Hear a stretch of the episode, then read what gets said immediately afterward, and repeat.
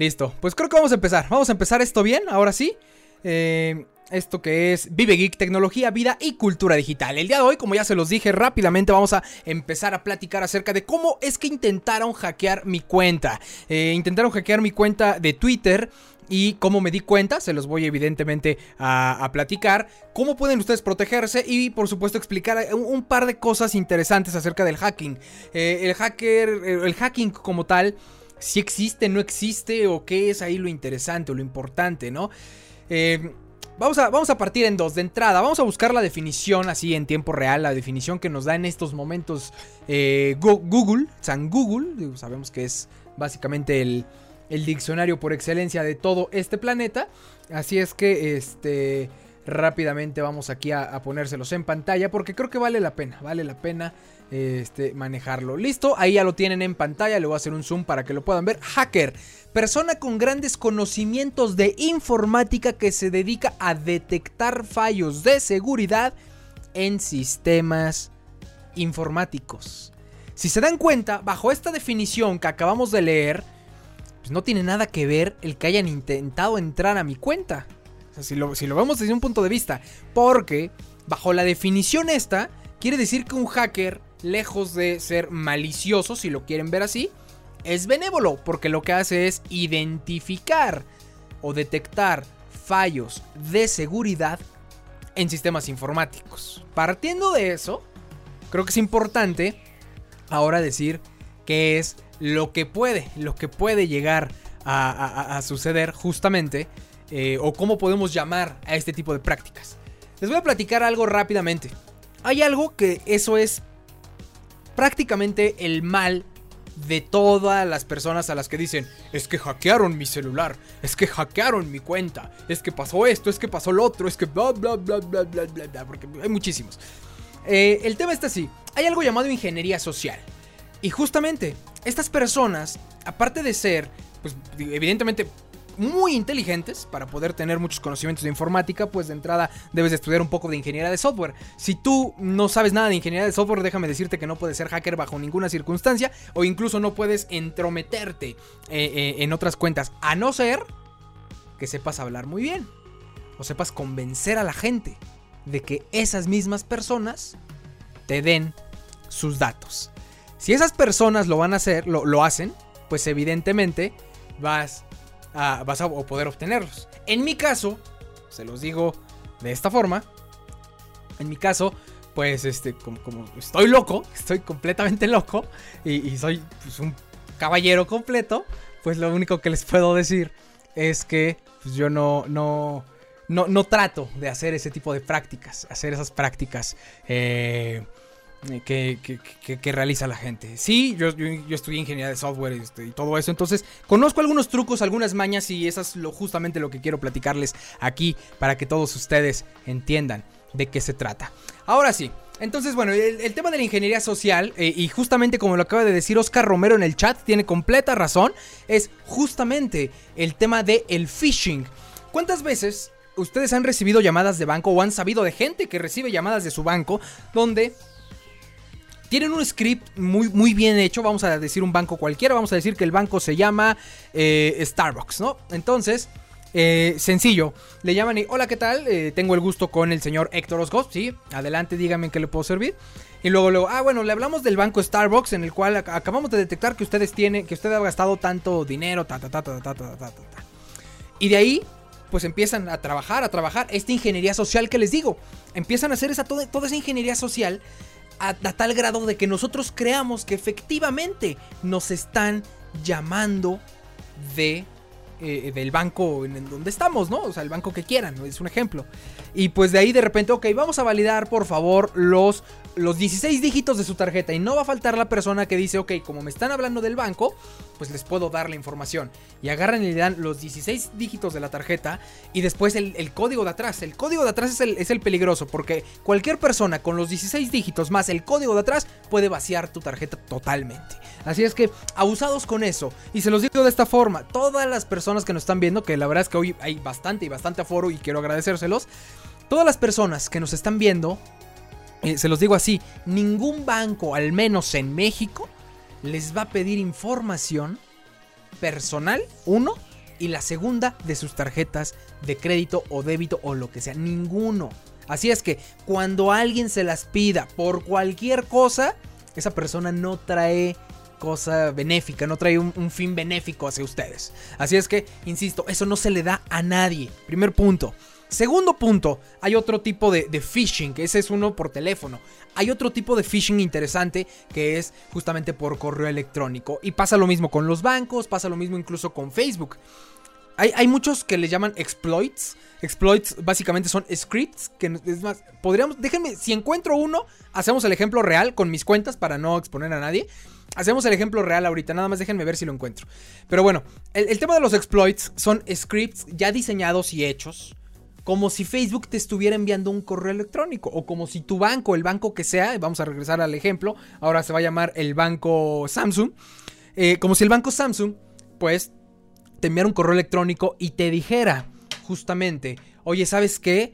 Eh, eh, detectamos que tus cuentas están teniendo un mal uso, por favor responde con estos datos y nos comunicaremos en breve contigo. Un ejemplo, ¿no? Y obviamente trae los logotipos, trae las frases, trae los eslogan, incluso hasta una firma, por ahí va a venir, no sé, el licenciado, el licenciado Joaquín, ¿no? Cualquier cosa.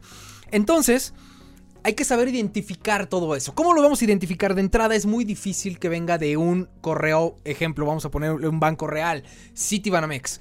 Eh, eh, entonces, si, ustedes tienen Citibanamex, es muy difícil que el correo venga con un, con un remitente, en este caso de quien lo envía, la dirección de correo que lo envía, que se llame, no sé, eh, contacto arroba citibanamex.com, eso va a ser prácticamente imposible.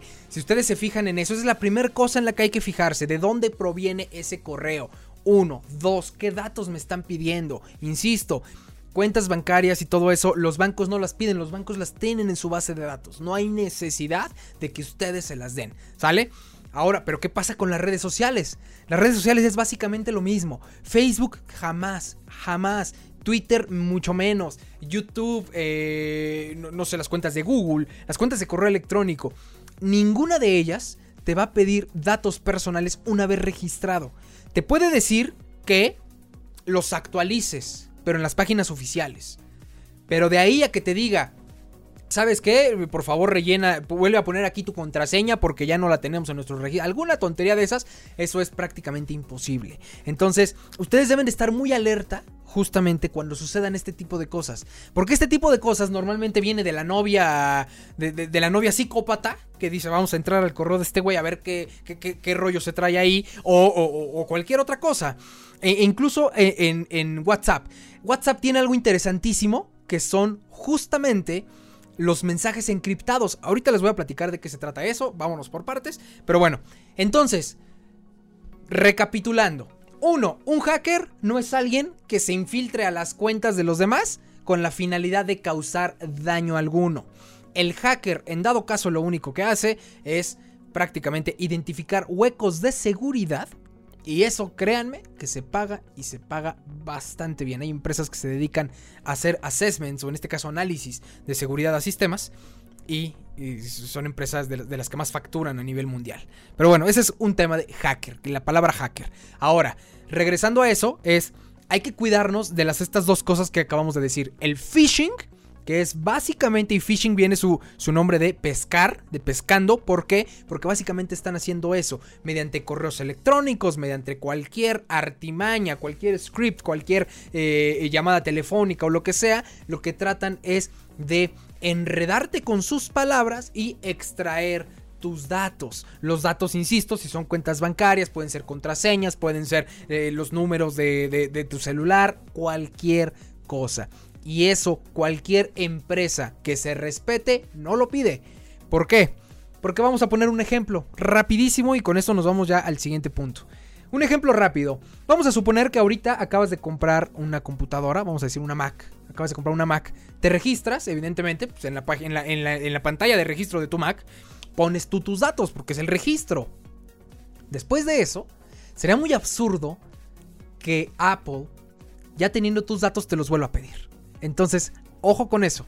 Ojo con esos temas. Entonces, insisto, información que una vez ya le entregaste a tu banco al inicio, a tu sistema de correo electrónico, a Facebook, a YouTube, a Instagram, a Twitter y cualquier otra red social que tú utilices, no te la van a volver a pedir. Como la contraseña. Te la van a pedir cada que quieras iniciar sesión en cualquier dispositivo, pero no te la van a pedir como no tenemos en los registros, por favor vuelve a meter aquí, etcétera, etcétera, etcétera. Ojo con esas partes que son justamente las que hacen que nosotros mismos entreguemos contraseñas, entreguemos cuentas bancarias, entreguemos todo eso y después de eso, pues hay alguien que ya tiene nuestros datos y con eso puede entrar.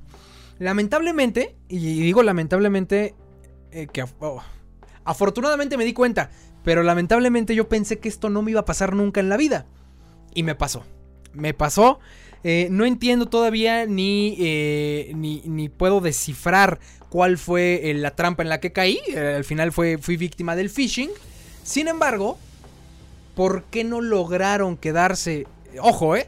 Si esta persona que en ese momento pudo tener, bueno, tenía ya mi contraseña de Twitter, si esta persona hubiera tenido la capacidad mental de poder hacer el daño que quería hacer, se hubiera quedado con la página de Facebook, se hubiera quedado de tanto Vive Geek como evidentemente Sentimiento por el Diablo.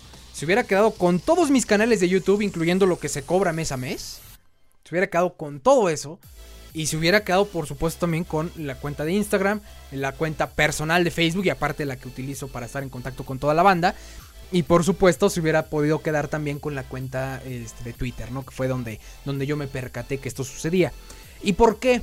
Vamos rápidamente, les voy a dar unas, unas técnicas para poder tener contraseñas diferentes en cualquier lugar sin que se les olvide. Porque seguramente a, todos les ha pasado que de repente... Eh, pues no sé, están, eh, se registran en Facebook y ponen una contraseña, olvídense, vamos a decir Chanito Banana. Y después se registran en Instagram y ponen Ciña es el dios. Y después se registran en YouTube y ponen este Luisito Comunica es la onda, ¿no? Digo, es un ejemplo. Y después, pues ahí andan buscándolo, tienen que estar cambiando sus contraseñas cada que quieren volver a iniciar sesión. Entonces, ¿cómo pueden tener la misma contraseña en todas las redes sociales? Bueno, perdón contraseñas diferentes en todas las, redes, sociales sin que sea una contraseña que se les olvide. Esto es muy sencillo y les voy a dar un tip aquí rapidísimo. Voy rápidamente a poner aquí en pantalla. Mm, no tenía preparado esto, pero lo vamos a hacer rápido. Eh, voy, voy, a poner una pantalla aquí porque es en donde justamente vamos a platicar acerca de todo esto, ¿no? Denme 30 segundos y lo van a tener ya en la pantalla. Pero bueno, básicamente el tema es poder tener un prefijo y solamente cambiar lo último. Eso último, ustedes lo pueden manejar como lo quieran. Yo en mi caso, ahorita se los voy a platicar cómo manejo. Este, y no tengo ningún problema en decirlo. Ahorita de todas formas esa contraseña que alguien tenía o tiene ya no existe, ya no es parte de ninguna red social en la cual yo esté utilizando. Entonces, digo, no me, no me preocupa en lo más mínimo, pues pasarles estos tips porque al final del día pues se trata de que todos aprendamos y de que todos podamos saber cómo podemos defender ante algún tipo de amenaza, ¿no? Cualquier tipo de, amenaza de alguien que se diga, es que yo soy un hacker, güey. Porque normalmente tienden a, tienden a ser payasos, tienden a platicarlo, tienden a, a, por ahí hasta enaltecerlo, ¿no? Pero bueno, ahí está, ya en este momento va a ser la transición y listo. Esa pantalla negra simplemente es un blog de notas y vamos a poner, vamos vamos a poner tres redes sociales. Vamos a poner Facebook, vamos a poner Instagram y vamos a poner si les parece bien Twitter. ¿Sale? Entonces, nosotros vamos a registrarnos en estas tres redes sociales. ¿Y qué es lo que vamos a hacer para poder tener, insisto, contraseñas diferentes en cada una? Vamos a suponer. Vamos a, decir que aquí tenemos eh, una cierta afición por el Toluca, por el Club Deportivo Toluca, que creo que todo el mundo lo sabe. Y entonces vamos a poner una contraseña algo así como Cristante por la 11. Por la 11. Ahí está. Digo, para los que no lo sepan, Cristante es el director técnico, ¿no? Entonces, ahí está.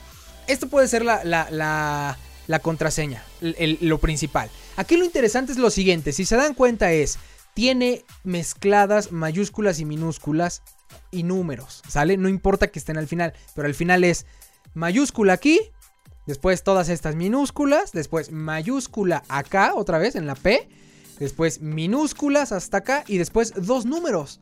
Pero ahí todavía no queda, no queda, por así decirlo, segura esta contraseña. Vamos a cambiarla, vamos a cambiarla y la vamos a hacer de una forma muy diferente. ¿Cómo la vamos a hacer diferente? Podemos poner el signo que a ustedes les encante. Puede ser un pipe, que ahí lo están viendo. Puede ser, vamos a decir, un signo de interrogación, un signo de admiración, eh, un gatito, un guion incluso, un guion bajo, cualquier tecla rara, cualquier carácter raro, un signo más, este, un asterisco, un diagonal, lo que ustedes quieran. Entonces, en nuestro caso, si les parece bien, vamos a poner un signo de interrogación y después lo que vamos a hacer es lo siguiente. Yo recomiendo hacer las dos que les voy a poner, pero si nada más quieren una, bueno, lo pueden hacer. Después del signo o el carácter raro, lo que pueden hacer es poner la inicial de la red social a donde se están conectando.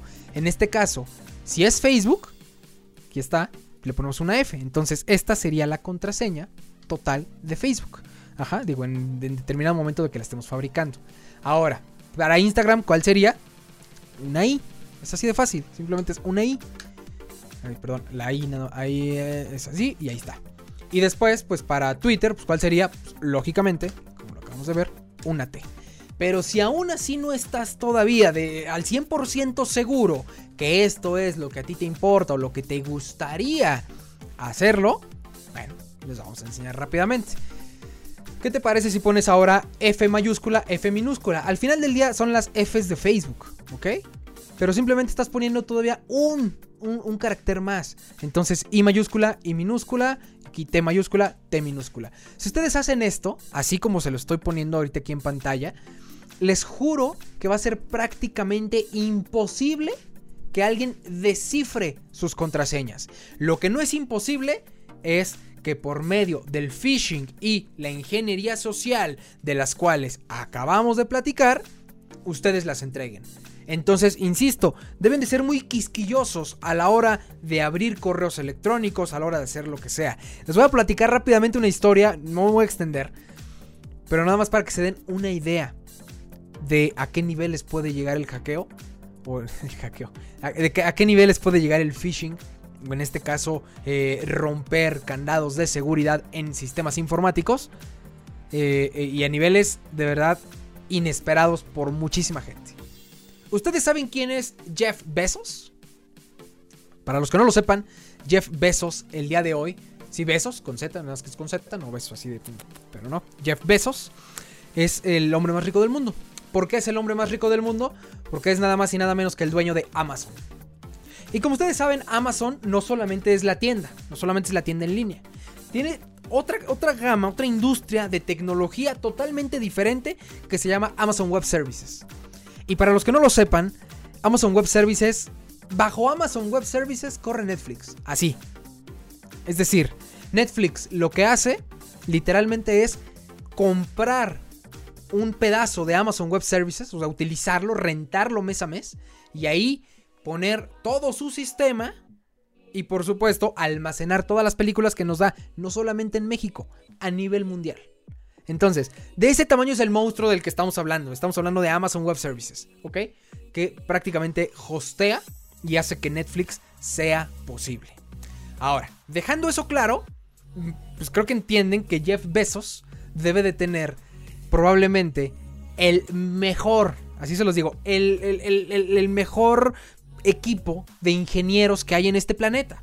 Tal vez compitiendo evidentemente con Google, con Apple, con Facebook, eh, Microsoft evidentemente. Y de ahí en fuera párenle contar. Les aseguro que los mejores equipos de ingenieros están en Amazon, Microsoft, Google, Facebook y Amazon, Microsoft y Apple. Esas cinco empresas. En esas cinco empresas están los mejores ingenieros de este planeta. Y Jeff Bezos, junto con los mejores ingenieros de este planeta, ¿así? Le hackearon, entraron a su teléfono celular. Entraron a su teléfono celular de una forma, en verdad, bastante increíble. Ustedes pueden ahorita, así se los digo, bueno, mediante ciertos conocimientos, desarrollar un algoritmo. Desarrollar un algoritmo en el cual envían ustedes un mensaje de texto. Un mensaje de texto cualquiera, puede ser un SMS, que es el mensaje de texto cualquiera. Pueden enviar un mensaje de WhatsApp, eso está un poco más complicado, pero bueno, se puede. Y con ese algoritmo, vamos a suponer que es el emoji de, bueno, perdón, el sticker de un gatito con los ojos bonitos. Que a todo mundo nos encantan los gatitos y por alguna razón siempre se hacen virales todos los gatitos. Entonces, ustedes envían eso la persona que abre ese gatito inmediatamente lo abre. ¿Y qué pasa? Por dentro, ese gatito lo que está trabajando en tu celular es liberar todos los candados que están y enviar. Se convierte en, un, en una conexión punto a punto. Una conexión punto a punto totalmente interesante porque en esta conexión punto a punto está enviando toda tu información que está entrando y saliendo de tu teléfono. ¿Qué quiere decir eso? Que una vez que está realizada esta conexión entre tu teléfono y el otro dispositivo que está en cualquier otro lado del mundo, todo lo que entra a tu teléfono sean mensajes, sean contraseñas, sean audios, sean imágenes, sean videos, sean lo que sea, automáticamente sí, se va a guardar aquí, pero también se va a ir al otro dispositivo. Eso fue lo que le pasó a Jeff Bezos. Eso fue lo que le pasó a Jeff Bezos. Y para los que no lo sepan, pues se desató una de las guerras más interesantes, guerras mediáticas más interesantes en la historia de la humanidad en cuestión de tecnología. Porque le costó el divorcio a Jeff Bezos. ¿Y por qué le costó el, divorcio a Jeff Bezos? Muy sencillo. Muy, pero muy sencillo. Jeff Bezos tuvo la... Eh, ¿Cómo decirlo? Al final estaba teniendo una, una aventura con otra mujer. Y al final del día, lo que sucedió ahí, en este caso para Jeff Bezos, fue que quien lo hackeó fue, híjole, no puedo decir el nombre porque no me acuerdo ahorita, pero seguro es más de 30 segundos si lo encuentro. Pero para no hacerles el cuento largo, fue el presidente de otro país. Y estoy, no estoy seguro si fue Afganistán o un país de esos. Pero este fue una de las cosas en verdad más, este, eh, más interesantes de, los últimos tiempos. Eh, lo, que, lo, que le, lo que le sucedió a Jeff Bezos. Aquí está.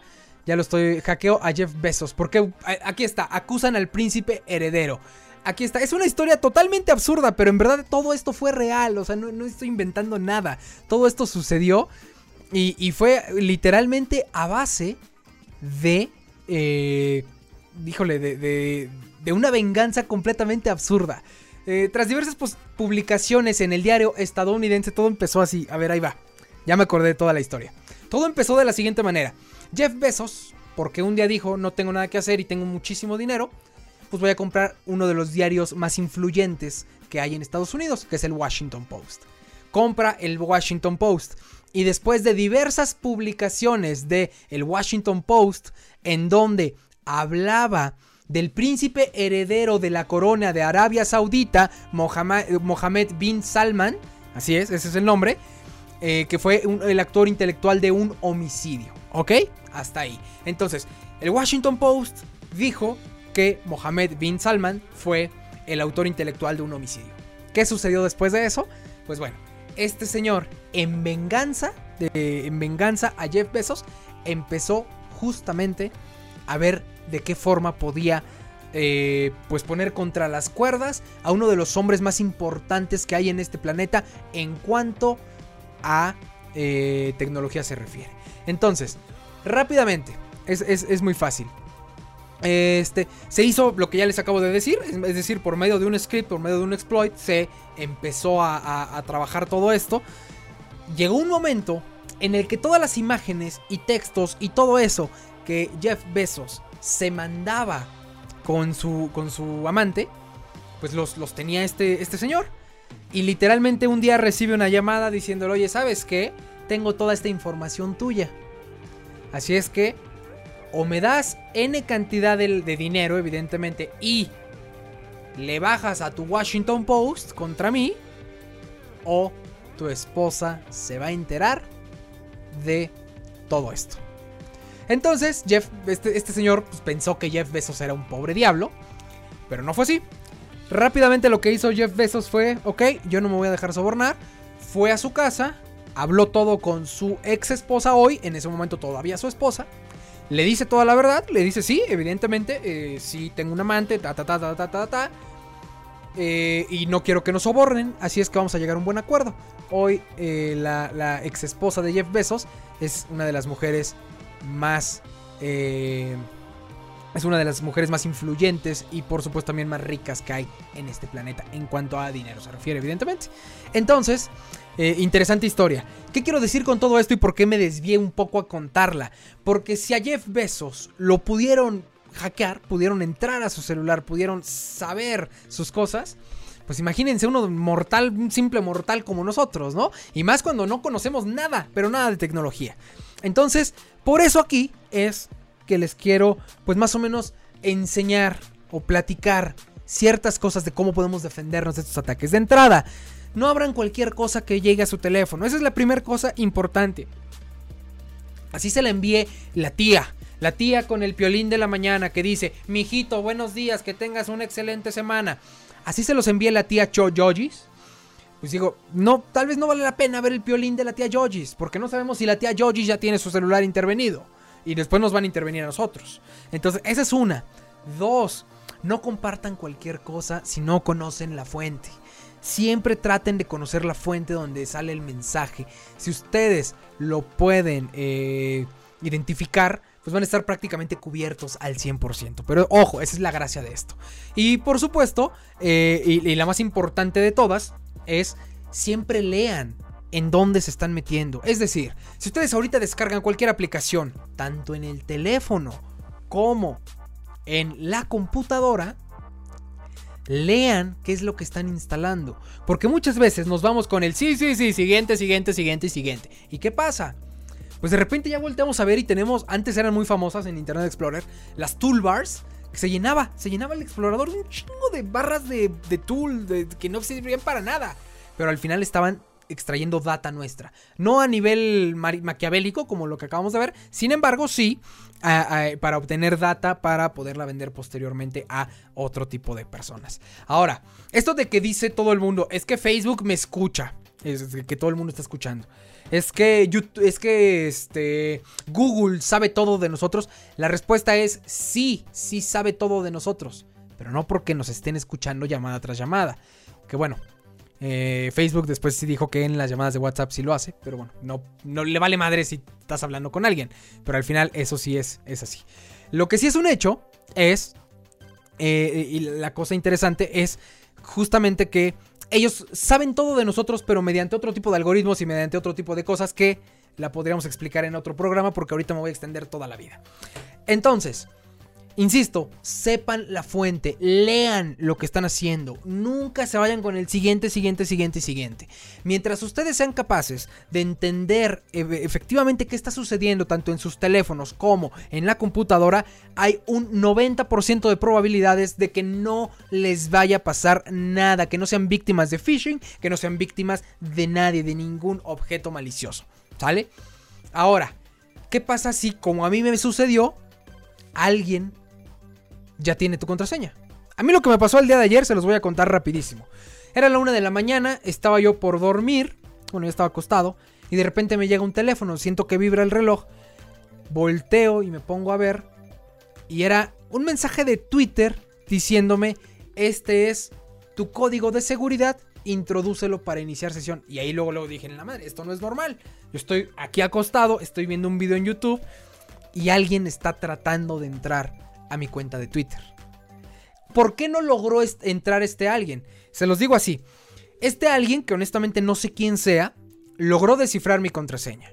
Logró descifrar mi contraseña incluso con las técnicas que les acabo de mostrar y trató de iniciar sesión.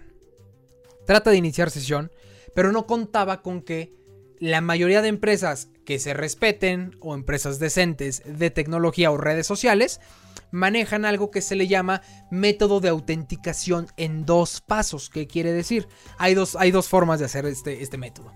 La primera es, metes tu contraseña, le das enter y en el momento que antes de entrar te envían un mensaje de texto a tu celular con un código de 6 dígitos.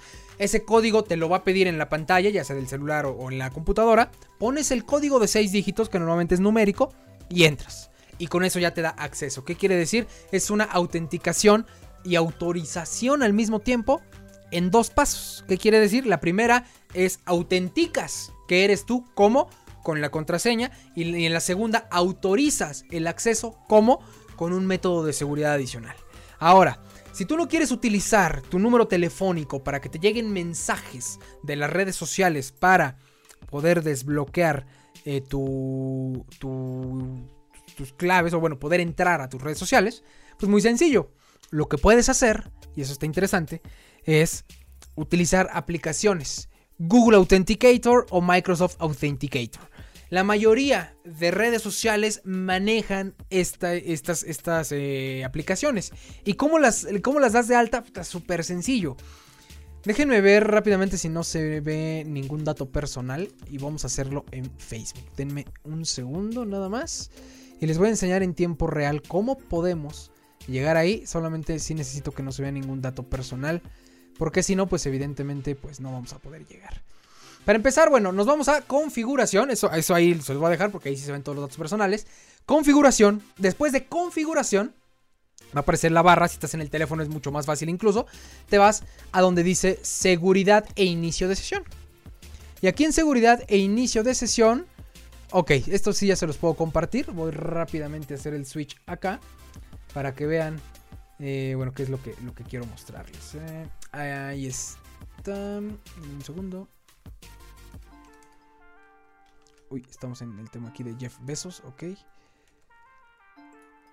Mm, ahora sí. Ahí está. Voy a darle zoom para que también no se vea lo que no quiero que se vea. denme un segundo, ya estoy por terminar. Solamente quiero sí cuidar ciertos datos personales que no me, no me gustaría que se vieran. Pero bueno, ahí está. Eh, miren, esto está interesante, ¿eh? está interesantísimo lo que está pasando en este momento. Les voy a dar la transición y ahí está. Yo ya estoy ahorita aquí en Facebook, como pueden darse cuenta. Insisto, te vas a configuraciones, después aquí en la configuración te vas a donde dice seguridad e inicio de sesión. Y te aparece literalmente esto. Te dice recomendado recibe alertas sobre inicios de sesión no reconocidos. Es decir, cuando alguien trate de iniciar sesión en cualquier otra cuenta o en cualquier otro lado que, se vea raro, pues evidentemente te va a mandar una, advertencia. Aquí está interesante, ¿eh? vean, esta parte. Evidentemente esto ya me queda claro que no está mal.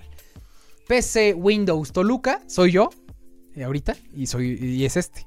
Samsung Galaxy S10 Plus, Ecatepec de Morelos. Ecatepec, si yo estoy en Toluca. Es decir, hace, hace 15 horas y después hace 4 horas este tuvo una conexión interesante. Fue un mismo Samsung Galaxy S10 desde Ecatepec. Y pues también aquí estoy yo, Samsung Galaxy S10, Toluca, México. Ahora, ¿qué pasó aquí? Muchas veces, y esto se los digo porque así pasa, muchas veces lo que sucede aquí es que eh, los carriers, los carriers con los que estamos utilizando, en mi caso, por ejemplo, yo aquí en la casa utilizo Total Play, pero si yo me conecto, vamos a suponer que salgo al Oxxo y hay un Wi-Fi y me voy a conectar en ese Wi-Fi, que insisto, de preferencia no se conecten a Wi-Fi públicos, pero bueno, ese es otro tema. Eh, si yo me conecto a ese otro Wi-Fi, probablemente él no esté trabajando con Total Play y probablemente esté trabajando con Infinitum. Y el servidor más cercano que tiene Infinitum, que puede dar el mejor servicio, está en Ecatepec. Entonces es por eso que aparecen de repente otras, otras sesiones. Pero en este caso, este sí soy yo y fue el día de hoy y todo esto es mío. O sea, al final este es el mismo dispositivo, ¿sale? Eh, después de eso, miren, si se dan cuenta, aquí está. Inicio de sesión. Y aquí tienen un tema. Cambiar la contraseña. Se recomienda cambiar la contraseña. Ya les dije todo ese tema. Eh, acá está, guardar tu información de inicio de sesión. Les recomiendo que esto no lo guarden nunca. Que se guarde en su cabeza, pero que no se guarde en ningún otro lado. Y aquí está lo interesante. Usar autenticación en dos pasos, que era lo que yo les decía. Yo en este caso sí lo tengo. Espero que no se vea nada. Déjenme ver rápidamente. Mm, mensaje de texto. Ok, no, no se ve nada. Porque ya estoy acá y si se ve algo, pues ya ni modo. Y aquí está lo que les decía. Selecciona un método de seguridad. En este caso, como pueden ver, el, método de seguridad recomendado es el de utilizar una aplicación la cual te da el acceso como Google Authenticator, Duo Mobile, que estás de Facebook, para generar códigos de verificación y reforzar tu protección. Si ustedes le dan clic aquí, se va a generar un código QR.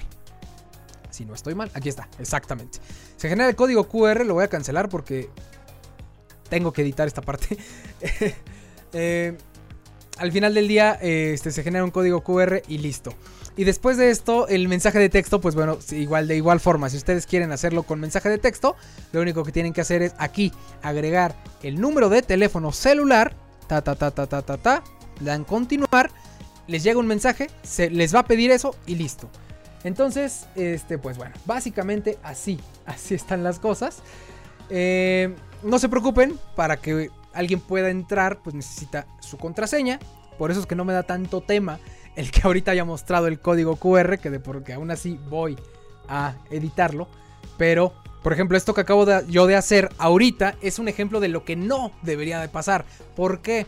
Porque al final les mostré en pantalla el código QR que se utiliza para poder iniciar sesión a mi Facebook. Y este es el Facebook personal, ya no digas el otro, el, que utilizo para estar en contacto con ustedes. Este es el Facebook personal donde tengo a mi familia y amigos y así. Entonces, lo que les quiero decir es, si ustedes ya logran hacer el método de autenticación de dos pasos, ¿qué es lo que va a suceder? Pues muy sencillo, necesitan justamente el tema de la contraseña. Les acabo de explicar cómo pueden hacer contraseñas más sólidas, uno. Y la segunda es con, por medio de una autenticación especial, como puede ser un Google Authenticator, Microsoft Authenticator o cualquier otra aplicación que se dedique a esto, o por, o por supuesto un mensaje de texto. Y eso lo pueden hacer en cualquier red social de este planeta, en cualquiera, ¿ok? En cualquiera lo pueden lograr, en cualquiera lo pueden hacer. No es este complicado como pueden ustedes verlo, o sea, lo acabamos de hacer en tiempo real, no es difícil. Y ya, me pregunta eh, Jael Garduño si recuperé mi cuenta. Sí, justamente recuperé mi cuenta porque en el momento que pide la contraseña, bueno, que pide el código que me llega a mi celular, pues evidentemente ya no se metió, esa persona ya no tuvo el código para meterlo y ya no pudo entrar a la cuenta. Sin embargo, es un hecho, tenían mi, mi, contraseña. Y tener mi contraseña de Twitter, como se los acabo de decir, pues prácticamente con un poquito de inteligencia, con un poquito de inteligencia, podrían haber sabido la de Google, la de Facebook, la de Instagram, la de cualquier red social que utilizo. Entonces, bueno, en ese momento sí, lo que hice fue prácticamente, eh, pues sí, entrar a todas mis redes sociales importantes o todas mis cuentas importantes, cambiar la contraseña totalmente, o sea, fue una ingeniería completamente diferente a la hora de cambiar la contraseña. Y después verificar que tenía activo el método de autenticación en dos pasos. Con esto es prácticamente imposible, así se los digo, es prácticamente imposible que alguien pueda entrar sin su consentimiento a sus cuentas. Y esto mismo va para cuentas bancarias, para redes sociales, para cualquier otro tema. Entonces, recapitulando y para terminar ya este programa o esta parte de esta plática que fue muy enriquecedora, es siempre lean, lean todo, todo lo que les llega léanlo. No le digan que sí a algo nomás porque dice el botón sí. Léanlo. Uno. Dos. Por favor, también, si les llegan correos de bancos, acuérdense de esto. Ningún banco pide información, ni información personal, como nombres de los niños, de, de la familia, nada de eso. Y mucho menos teléfonos celulares, mucho menos cuentas bancarias, números de tarjeta y por supuesto los códigos de seguridad de cada una de las tarjetas. Así es que, abusados con ese tema, pónganle en verdad mucha, pero mucha atención. Y este, pues bueno, lo que, lo que sí deberían de, de, de, tomar muy en cuenta es eso. Dicen por ahí Banco Azteca. No, Banco Azteca está interesante porque tienen el método de autenticación con huella digital. Creo que ese ya lo pusieron también en algunos otros bancos. Pero me, me daba mucha risa cómo lo manejaban con un, con un dispositivo que puedes comprar en la Plaza de la Tecnología muy, de una forma muy barata, pero pues por medio de algunos algoritmos puedes lograr hacer esto, ¿no? Este, entonces, eh, tienes toda la razón, mi estimado este, Yael Garduño o Jael Garduño. Eh, efectivamente, no abran links. Traten de abrir lo menos posible. Es decir, así la tía Yojis les envía el piolín de mi hijito que tengas una buena semana, una buena semana. Díganle gracias, tía Yojis, y tú también ten tu buena semana, pero no abran este tipo de cosas. Digo, a no ser que de repente, pues sí, ya venga el, calendario nuevo de, de, la señorita esta de India, ¿cómo se llama? Este. De Mia Califa, pues bueno, igual y vale la pena abrirlo. Pero bueno, aún así insisto, no se arriesguen, no se arriesguen donde no vale la pena arriesgarse. Eh, no no, hay veces que no, en verdad no vale, no vale la pena. Así es que bueno, eso fue lo que a mí me pasó, se los quería compartir. Hoy íbamos a hablar de algo muy diferente que fue justamente la forma en que explotó la nave de SpaceX y por qué explotó y fue todo un éxito. Pero eso vamos a tener que hablar en el siguiente, en el siguiente programa. Sin embargo, bueno, yo quería hablarles de esto, quería platicarles esta historia, pero quería platicarles estos, pues estas claves, estos pasos eh, fáciles que todos podemos implementar. No es ningún de nada del otro mundo. Y pues a todos nos sirven. A todos nos sirven, eh, al final del día todos estamos expuestos, insisto, si Jeff Bezos, si Jeff Bezos, una de las personas más influyentes de tecnología a nivel mundial, entró alguien a su celular y lo chantajearon con millones, millones de dólares y aparte el cierre del Washington Post, ustedes díganme, a nosotros, unos simples mortales, ¿qué no nos puede pasar? Así es que mucho cuidado, mucho cuidado, échenle ganas y por supuesto siempre lean, lean la información que están recibiendo. Si no conocen a la fuente, no abran las cosas. Si es un piolín, ¿para qué quieren ver un piolín? Insisto, ya si por ahí llega otro, otro tipo de cosas, ya por ahí la nueva película por allá de, de, de, de, algo interesante, bueno, igual vale la pena el riesgo, pero si no, no lo hagan banda, en verdad, no tiene ningún, pero ningún sentido. Y esto fue todo el día de hoy. El día de hoy eso ha sido todo en esto que es Vive Geek Tecnología, Vida y Cultura Digital. Espero que les haya gustado. Veo que hubo muchísima banda en el chat, hubo mucha gente ahí este, haciendo y, platicando. Y la verdad es que ya tengo aquí preparado la escena, justamente ya tenemos preparada la escena para, pues bueno, poner el chat en pantalla cuando la banda esté activa y pues quiera, quiera estar platicando acerca de esto que es tecnología. Así es que pues bueno, muchísimas gracias, gracias a todos. Estamos por acá, estamos aquí pues siempre pendientes, siempre pendientes acerca de todo lo que está pasando en la tecnología y pues bueno, vamos a platicarles a ustedes de esta y cualquier otra cosa que tenga que ver con apoyo a toda la banda, a toda la banda que quiera saber acerca de tecnología, vida y cultura digital. Mi nombre es Héctor Oscos y esto fue Vive Geek. Cuídense y nos vemos. Interesante. Nos vemos el siguiente martes. Todavía el siguiente martes sí hay programa. El siguiente martes 22 todavía nos vemos. Así es que nos vemos el martes 22, banda. Les mando un fuerte, fuerte abrazo. Y, pues ya saben, estamos aquí en Vive Tecnología, Vida y Cultura Digital.